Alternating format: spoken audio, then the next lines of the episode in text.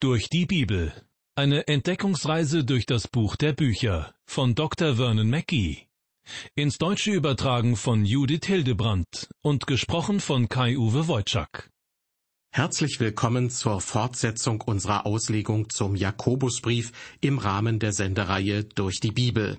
Ich freue mich, dass Sie mit dabei sind, wenn wir uns die Verse drei bis acht im ersten Kapitel näher anschauen. In der Einführung zum Jakobusbrief haben wir bereits festgestellt, dass dieses Schreiben sich an alle Christen richtet. Sie werden durch diesen Brief aufgefordert, sich nicht durch Leid entmutigen zu lassen. Dieser Brief hat eher einen praktischen als einen dogmatischen Schwerpunkt. Er blendet jedoch die Lehre nicht aus, sondern wendet sich dem zu, wie das Wort Gottes, das wir hören, in der Praxis umgesetzt werden kann. Jakobus, der Schreiber dieses Briefes, war vermutlich ein Halbbruder von Jesus und einer der tragenden Personen der Gemeinde in Jerusalem. Ganz sicher ist das nicht, weil im Neuen Testament nicht nur ein Jakobus genannt wird. Auf jeden Fall bin ich gespannt, was der Verfasser des Jakobusbriefes uns auch heute zu sagen hat. Im Mittelpunkt dieser Sendung stehen die Verse drei bis acht aus dem ersten Kapitel des Jakobusbriefes. Um den Zusammenhang besser zu verstehen, lese ich zunächst einmal den ganzen Absatz vor, einschließlich der ersten beiden Verse. Jakobus, ein Knecht Gottes und des Herrn Jesus Christus, an die zwölf Stämme in der Zerstreuung. Gruß zuvor. Meine lieben Brüder, erachtet es für lauter Freude, wenn ihr in mancherlei Anfechtungen fallt, und wisst, dass euer Glaube, wenn er bewährt ist, Geduld wirkt. Die Geduld aber soll ihr Werk tun bis ans Ende, damit ihr vollkommen und unversehrt seid und kein Mangel an euch sei. Wenn es aber jemanden unter euch an Weisheit mangelt, so bitte er Gott, der jedermann gern gibt und niemanden schilt, so wird sie ihm gegeben werden. Er bitte aber im Glauben und zweifle nicht, denn wer zweifelt, der gleicht einer Meereswoge, die vom Winde getrieben und bewegt wird. Ein solcher Mensch denke nicht, dass er etwas von dem Herrn empfangen werde. Ein Zweifler ist unbeständig auf allen seinen Wegen. Soweit die Verse eins bis acht. In den ersten drei Versen ist Jakobus ziemlich steil eingestiegen mit der Aufforderung, dass die Leser sich darüber freuen sollen, wenn Gott sie in schwere Situationen führt. Nicht weil Leid und Herausforderungen in unserem Leben an sich einen Sinn haben, sondern weil Gott damit ein Ziel verfolgt. Er will, dass der Glaube sich als echt erweist und dass dieser Glaube, wie Jakobus in Vers 3 schreibt, wenn er bewährt ist, Geduld wirkt. Ich möchte Ihnen mit einem Beispiel etwas verdeutlichen. Eine ältere Frau, die aufgrund eines Unfalles gehbehindert war, sich manchmal sogar in einem Rollstuhl fortbewegen musste, fiel ihrer Umgebung auf überraschende Art und Weise auf. Und zwar verbreitete sie immer wieder eine gute Atmosphäre und machte trotz ihres Alters einen geistig sehr jungen und frischen Eindruck. Ja, manchmal war sie geradezu ein Energiebündel. Sie leitete trotz ihrer Krankheitszeiten und ihrer Behinderung weiter sehr erfolgreich ihre kleine Firma, brachte sich im Stadtrat ein und half regelmäßig in einer sozialen Einrichtung mit. Eines Tages fragte sie jemand, der sie noch nicht so lange kannte, nach ihrem Unfall und warum sie im Rollstuhl unterwegs sei. Autounfall, sagte sie. Am Anfang sah es sogar viel ernster aus. Die Diagnose lautete vollständige Lähmung. Derjenige, der sie danach gefragt hatte, meinte daraufhin, Deine Behinderung ist doch immer noch ernsthaft. Wie gehst du eigentlich mit dieser Behinderung um? Wie schaffst du es, so viel zu arbeiten und dich auch so positiv in deiner Firma und sogar in der Gesellschaft einzubringen? Da lächelte sie und sagte, nun, die Behinderung hat niemals meinen Kopf und mein Herz erreicht. Im Grunde genommen geht es genau darum in dem Brief von Jakobus. Vielleicht fühlen Sie gerade auch in Ihrem Leben irgendwo einen Mangel oder haben eine Menge Fragen.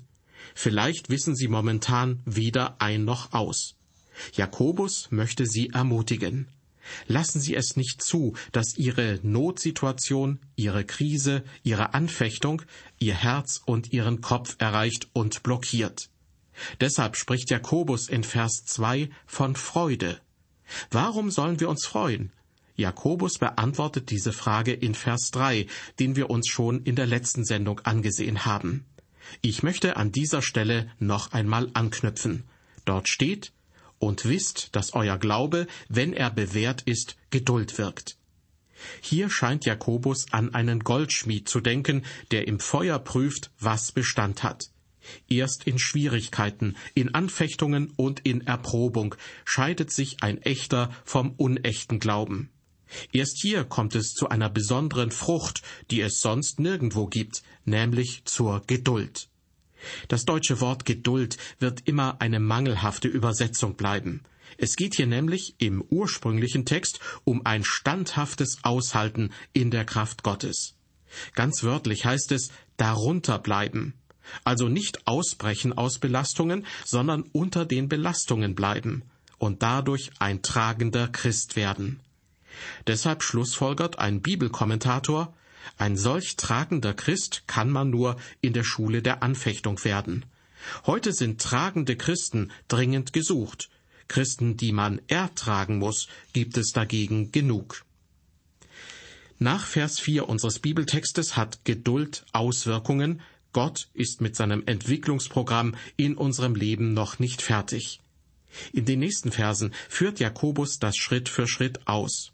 Aber hier zunächst noch einmal Vers 4 im Wortlaut. Die Geduld aber soll ihr Werk tun bis ans Ende, damit ihr vollkommen und unversehrt seid und kein Mangel an euch sei. Es ist die Geduld, die Sie und mich zu einem reifen Christen macht. Doch wie lässt Gott Geduld im Leben eines Menschen wachsen? Interessant ist, dass Geduld eine Frucht des Heiligen Geistes ist, wie Paulus in Galater 5 in den Versen 22 und 23 beschreibt. Sie werden niemals geduldig werden, indem sie selbst versuchen, Geduld zu produzieren. Auch wird ihnen der Heilige Geist diese Charaktereigenschaft nicht auf einem Silbertablett präsentieren, sondern Geduld entsteht in Leiden und Prüfungen. Das Wort, das in Vers 4 mit vollkommen übersetzt wird, meint an vielen Stellen im Neuen Testament nicht, dass wir perfekt sein sollen, sondern es geht eher um Reife. Wir können also sagen, die Geduld bewirkt, dass wir geistlich reif sind als Christen.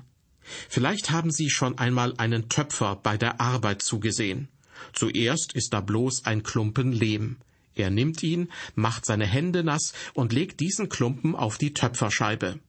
Wenn diese sich dreht, hält er seine Hand gegen den Lehm, so dass er unter dem sanften Druck des Töpfers langsam eine Form annimmt. Was man zuerst nur ahnen kann, wird mit der Zeit immer ersichtlicher. Es entsteht zum Beispiel eine wunderschön geschwungene Vase. Wenn der Töpfer mit seiner Arbeit fertig ist, wird die Vase, die noch vor einer Stunde ein Stück Lehm war, einige Tage getrocknet, dann später in einem Ofen unter großer Hitze gebrannt.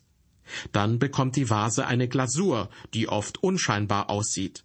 Doch der Töpfer lässt sich nicht von seinem Werk abbringen, denn er weiß, wie es später aussehen soll. Erst nach einem zweiten Brennen im heißen Ofen entstehen aus der Glasur leuchtende Farben. Kein Augenblick ist für einen Töpfer schöner als der, wenn er den Ofen öffnet und selbst über sein Werk staunt und sich darüber freut. Ganz ähnlich verhält es sich, wenn Menschen in der Obhut Gottes heranreifen und im Sinne von Vers 4 vollkommen werden. Der Apostel Paulus schreibt im Philipperbrief, ich bin darin guter Zuversicht, dass der in euch angefangen hat, das gute Werk, der wird's auch vollenden bis an den Tag Christi Jesu. An dem Tag, an dem jemand diesem Herrn sein Leben anvertraut, nimmt der Herr es wie einen Klumpen Lehm in seine Hand und fängt sein Werk an. Und manchmal haben wir das Gefühl, dass Gott uns wie eine zum Trocknen hingestellte Vase einfach abgestellt hat. Doch keine Wartepause bringt ihn davon ab, seine Arbeit danach fortzuführen. Keine heiße Phase in unserem Leben, in die er uns hineinstellt, ist nur Zufall sondern im Gegenteil. Sie dient dazu, dass unser Leben stabiler wird.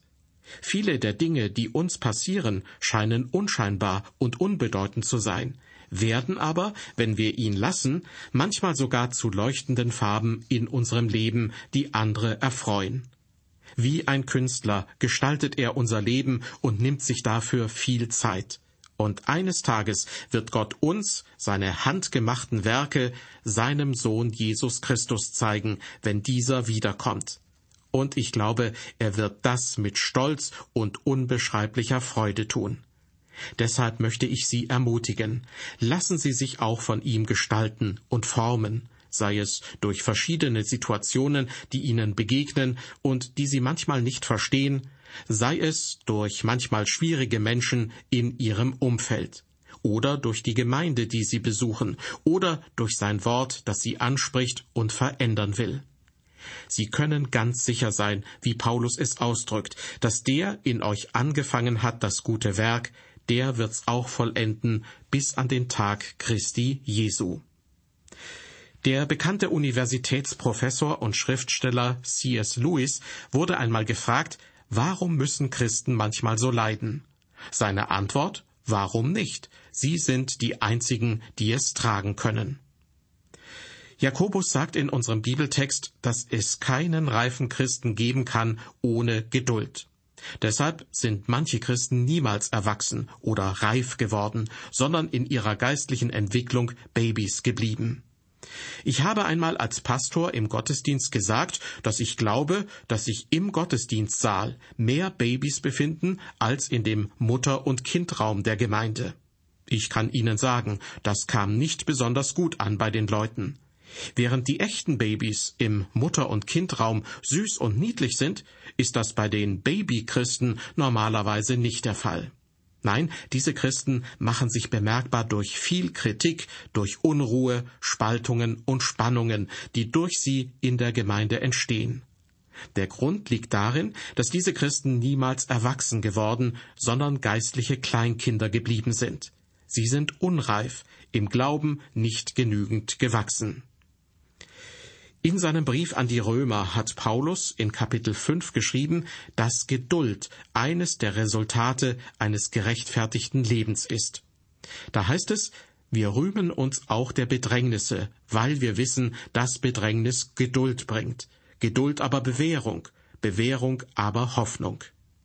Wir sehen, Gott verfolgt mit Bedrängnis und Leid immer ein Ziel in unserem Leben. Ich beobachte heute viele oberflächliche und flache Christen oder Nachfolger Jesu, die sehr unsicher sind. Oder Gläubige, die ständig versuchen, das Wort Gottes bloß intellektuell zu betrachten. Wieder andere vermitteln neue moralische Vorstellungen, die so in Gottes Wort nicht verankert sind. Ich bin überzeugt, sie haben alle dasselbe Problem. Sie sind geistlich nicht erwachsen geworden, sondern geistliche Babys geblieben. Deshalb lässt Gott im Leben seiner Kinder Prüfungen und Schwierigkeiten zu, damit sie reifer werden. Solche Menschen braucht die Welt heute nötiger als jemals zuvor. Gott mutet uns Probleme zu, damit wir Geduld lernen. Daraus erwächst Hoffnung und Liebe zu anderen Menschen. In vielen Jahren meines Dienstes habe ich das häufig beobachtet. Ich erinnere mich an einen Mann, der in unsere Gemeinde kam. Jedes Mal, wenn ich mit ihm zu tun hatte, gab es von seiner Seite aus etwas zu kritisieren. Ich bin noch nie vorher solch einem Menschen begegnet. Doch dann begann er die wöchentlichen Bibelstunden unserer Gemeinde zu besuchen. Ich beobachtete, wie er seine Bibel mitbrachte und sich bei den Bibelauslegungen fleißig Notizen machte. Ich habe seine weitere Entwicklung über einen Zeitraum von etwa zehn Jahren beobachtet. In dieser Zeit hat Gott ihm so einiges zugemutet, auch schwere Zeiten. Doch er wuchs geistlich und entwickelte eine beeindruckende Reife. Und er gehört inzwischen zu den angenehmsten Christen, die ich kenne. Liebe Hörer, Schwierigkeiten und Leid können ein Mittel sein, das Gott gebraucht, um seine Kinder zu prägen und zu formen. Doch weil wir manchmal in solchen Situationen nicht so recht wissen, wie wir uns verhalten sollen, ermutigt uns Jakobus. In Vers 5 unseres Bibeltextes lesen wir, Wenn es aber jemandem unter euch an Weisheit mangelt, so bitte er Gott, der jedermann gern gibt und niemanden schilt. So wird sie ihm gegeben werden. Manchmal wissen wir in schwierigen Situationen nicht, wie wir uns verhalten sollen. Kein Wunder, dass Jakobus hier plötzlich auf die Weisheit zu sprechen kommt. Ohne die Weisheit des Heiligen Geistes weiß man ja nicht, wie man sich in einer Krisensituation oder Anfechtung richtig verhalten soll. Das gilt genauso für die schwierigen Situationen, in denen die damaligen Leser steckten, als auch für uns heute. Auch Jesus wusste um solche Situationen. Im Matthäusevangelium wird berichtet, wie Jesus seinen Jüngern ankündigte, dass sie verfolgt werden würden, und er gab ihnen folgende Worte mit auf den Weg. Wenn sie euch nun überantworten werden, so sorgt nicht, wie oder was ihr reden sollt, denn es soll euch zu der Stunde gegeben werden, was ihr reden sollt. Denn nicht ihr seid es, die da reden, sondern eures Vaters Geist ist es, der durch euch redet. Das gilt auch für andere Krisen und Anfechtungen, egal ob es äußere oder innere Anfechtungen sind. Jeder von uns begegnet Problemen, Schwierigkeiten und vielleicht auch Prüfungen. Wie gehen wir damit um? Wie lösen Sie dieses Thema? Immer wenn Sie als Christin oder Christ diese Frage stellen, wenden Sie sich im Gebet an Gott. Weisheit ist die Ausübung und praktische Anwendung von Wissen im Sinne Gottes. Es ist die Fähigkeit, in einer Situation sich so zu verhalten, wie es Gott gefällt und mir und anderen dienlich ist. Viele Menschen haben Wissen, doch nicht alle können es auch richtig anwenden. Weisheit meint die Fähigkeit, Gott wohlgefällig zu handeln, gerade wenn man Druck und Anfechtungen erlebt oder wenn Probleme oder Fragen auftauchen. Weil das Leben voll ist von diesen Fragen, brauchen Sie und ich Weisheit von Gott. Und bei diesem Gott sind wir mit unseren Bitten herzlich willkommen, wie Jakobus in Vers 5 unterstreicht. Gott gibt gern und schilt niemanden. Weisheit auszuteilen, das ist Gottes Sache. Er will gern helfen, gerade dann, wenn wir schwere Zeiten durchleben. Er schilt niemanden, damit ist gemeint, dass Gott bereitwillig, freiwillig und ohne Vermischung mit anderen Motiven und Absichten gibt. Deshalb, wenn es uns an Weisheit mangelt, lassen Sie uns zu Gott gehen, der uns hört und unsere Gebete beantwortet. Doch es gibt eine Bedingung, die Jakobus in Vers 6 nennt. Über denjenigen, der betet, heißt es da, er bitte aber im Glauben und zweifle nicht, denn wer zweifelt, der gleicht einer Meereswoge, die vom Winde getrieben und bewegt wird. Was meint Jakobus mit Zweifeln? Zweifeln bedeutet, mal auf diese, mal auf jene Karte zu setzen. Ganz anschaulich macht es Jakobus klar. Solch ein Mensch ist wie eine Meereswoge, die vom Winde getrieben und bewegt wird. Dieses Bild wird schon im Alten Testament immer wieder gebraucht, wo das aufgewühlte Meer zum Bild für gottlose Menschen wurde. Haben Sie schon einmal vom Oberdeck eines Schiffes aus die Meereswogen beobachtet, wenn Windstärke fünf oder sechs herrschte? Keinen Moment Ruhe, nichts Festes, nichts Berechenbares, schnell wechselnde Richtungen. So ist auch Gebet ohne Vertrauen. Vielleicht fragen Sie sich, darf ich denn überhaupt nicht zweifeln? Wie beurteilt die Bibel allgemein den Zweifel? Ich möchte Sie hier beruhigen. Wir sehen in der Bibel, dass es auch einen positiven Zweifel gibt. Zum Beispiel lesen wir im ersten Kapitel des Johannesevangeliums von Nathanael, der für den Glauben offen ist, als er Jesus kennenlernt. Sein Zweifel ist ein suchender Zweifel. Auch als die Menschen nach einer Predigt von Petrus fragen, was sie tun sollen, steckt dahinter ein positiver, ein fragender Zweifel. Doch es gibt auch einen negativen, sündigen Zweifel. Das ist der, der an Gottes Wort und seinen Verheißungen zweifelt. Einen solchen Menschen meint Jakobus hier im ersten Kapitel seines Briefes in Vers 7 und schreibt, ein solcher Mensch denke nicht, dass er etwas von dem Herrn empfangen werde. Vielleicht ist das ja nicht Ihr Problem, aber es war mein Problem über eine lange Zeit meines Lebens. Sicher, ich habe Jesus als meinem Erlöser vertraut, und ich habe mit ganzem Herzen geglaubt, dass er mich gerettet hat, und ich einmal mit ihm im Himmel sein werde. Ich glaubte das mit jeder Faser meines Herzens. Doch gerade in den alltäglichen Dingen hatte ich meine Probleme. Zum Beispiel, als ich die Hochschule besuchte. Da konnte ich einfach nicht vertrauen, dass er mich durch diese Zeit durchträgt. Ich kam aus einem nicht so wohlhabenden Elternhaus, musste mir Geld leihen und musste nebenbei hart arbeiten, um überhaupt studieren zu können. Am Ende eines jeden Jahres wusste ich nicht, ob ich mich auch noch für das nächste Semester würde anmelden können.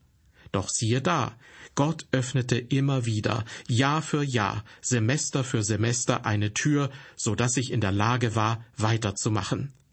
Ich glaube, ich war deshalb kein angenehmer Zeitgenosse für die anderen während meines Studiums. Im Nachhinein denke ich, hätte ich doch Gott mehr vertraut, dann hätte ich während des Studiums viel mehr Spaß haben können. Vielleicht fällt es auch Ihnen genauso wie mir schwer, Gott zu vertrauen, und Sie laufen, wie ich damals, mit einem langen Gesicht durch die Gegend. Vielleicht grübeln Sie ständig darüber, wie Ihre Probleme sich lösen lassen. Wie es Ihnen dabei geht, kann ich mir gut vorstellen, denn ich habe es ja selbst durchlebt.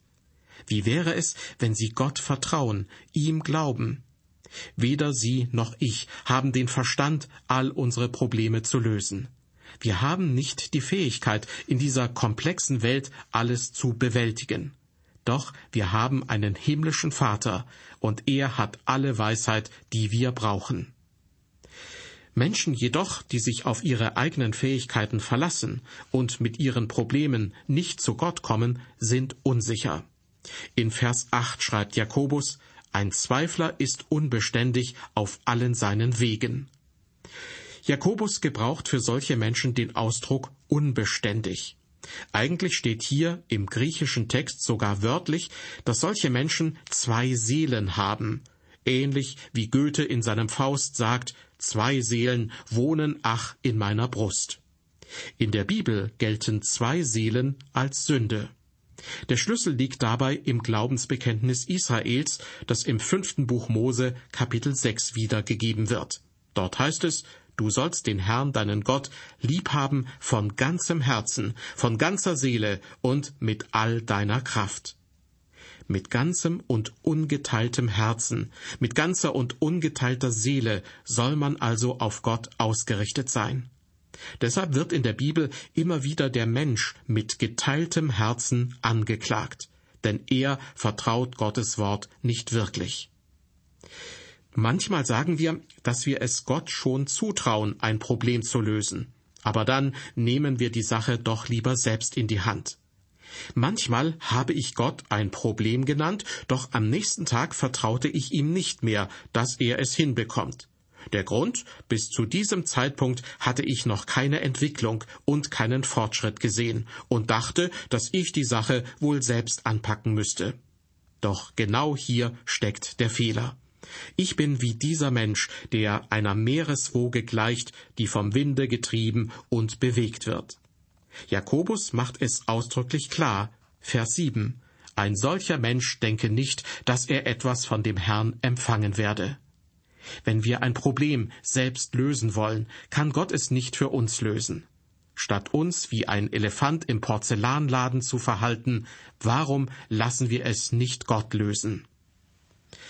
Jakobus unterstreicht das im bereits vorgelesenen Vers 8 mit einem Sprichwort, ein Zweifler ist unbeständig auf allen seinen Wegen.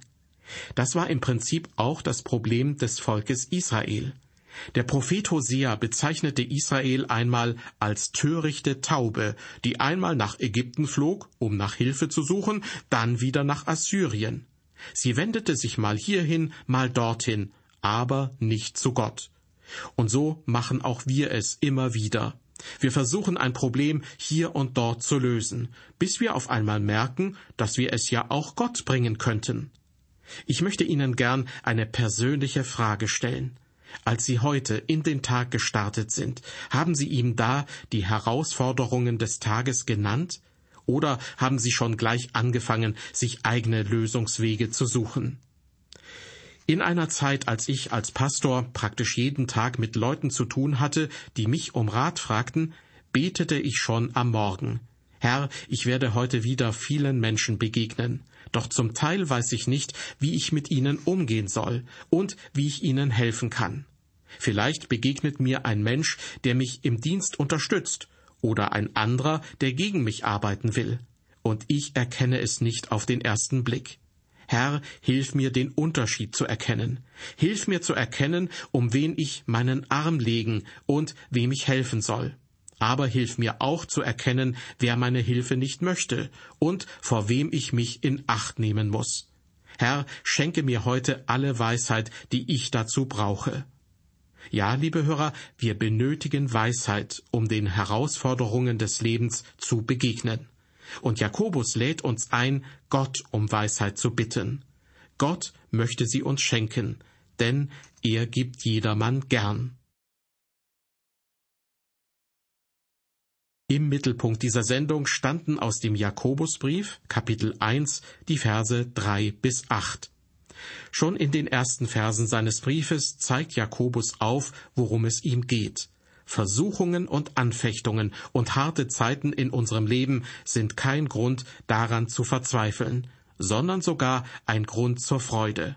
Denn wenn man ihnen bewusst begegnet, lernt man Ausdauer und wird dadurch geistlich reifer. Allerdings ist es nicht möglich, dies aus eigener Kraft zu schaffen, sondern wir benötigen dazu Gottes Bevollmächtigung und Kraft, ja seine Weisheit. Nur so können wir so leben, wie Gott es sich wünscht. Ich wünsche Ihnen den Mut, Gott um genau diese Weisheit zu bitten, dass er Sie in Ihren Entscheidungen führt und dass Sie vernehmen und spüren, was er von Ihnen in manchen schwierigen Situationen möchte und wie er Sie vielleicht sogar gebrauchen will. Ich verabschiede mich nun von Ihnen mit einem herzlichen Gott befohlen.